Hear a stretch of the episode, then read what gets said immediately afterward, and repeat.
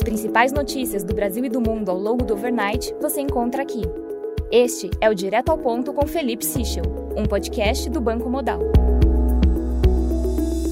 Bom dia e bem-vindos ao Direto ao Ponto. Hoje é quinta-feira, dia 24 de fevereiro, e estes são os principais destaques esta manhã.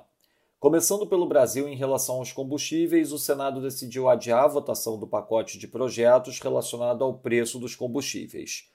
Não houve acordo para aprovação das propostas e a votação ficou para o dia 8 de março. Em relação a jogos de azar, a Câmara aprovou durante a madrugada o projeto de lei que legaliza cassinos, jogo do bicho e bingos no país. Foram 246 votos favoráveis, 202 contrários e 3 abstenções. A votação dos destaques ficou para hoje e logo depois o texto segue para análise do Senado. Segundo o valor, o presidente Jair Bolsonaro mandou mensagem para o celular de deputados ontem pedindo a rejeição do PL. Sobre as eleições, o presidente nacional do PSDB, Bruno Araújo, agiu ontem rapidamente para frear os rumores de que convocaria uma reunião de cúpula para tratar da retirada da pré-candidatura de João Dória. Ao mesmo tempo, o PSDB reafirmou a pré-candidatura do vice-governador Rodrigo Garcia à sucessão de Dória, rechaçando especulações sobre eventual reeleição do governador.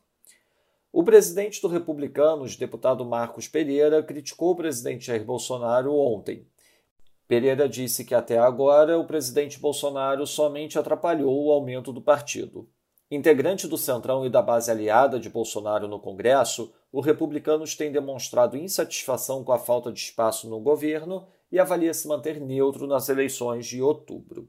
Sobre o fundo eleitoral, em seu primeiro julgamento em plenário como relator, o ministro André Mendonça votou ontem para derrubar o fundo que ficou em 4,9 bi.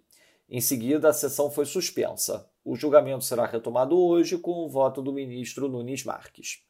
Passando para o setor internacional, destaque para os desenvolvimentos na Ucrânia. A Rússia iniciou um ataque em larga escala contra diversos pontos de infraestrutura ucraniana, inclusive na capital Kiev o presidente Putin ordenou o ataque para desmilitarizar o país vizinho. Segundo relatos ucranianos, houve ataque tanto na fronteira russa como na fronteira com Belarus.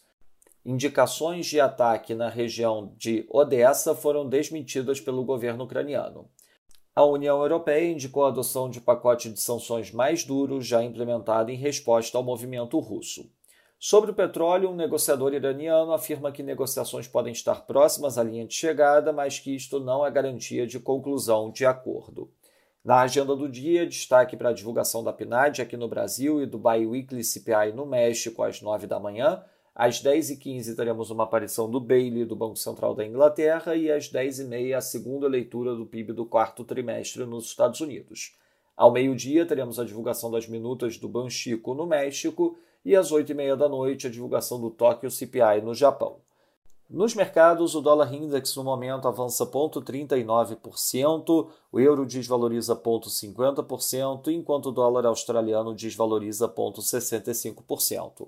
Nas moedas de países emergentes, o peso mexicano desvaloriza 0,70%, enquanto o rand sul-africano desvaloriza 0,79% e o rublo cai 6,44%.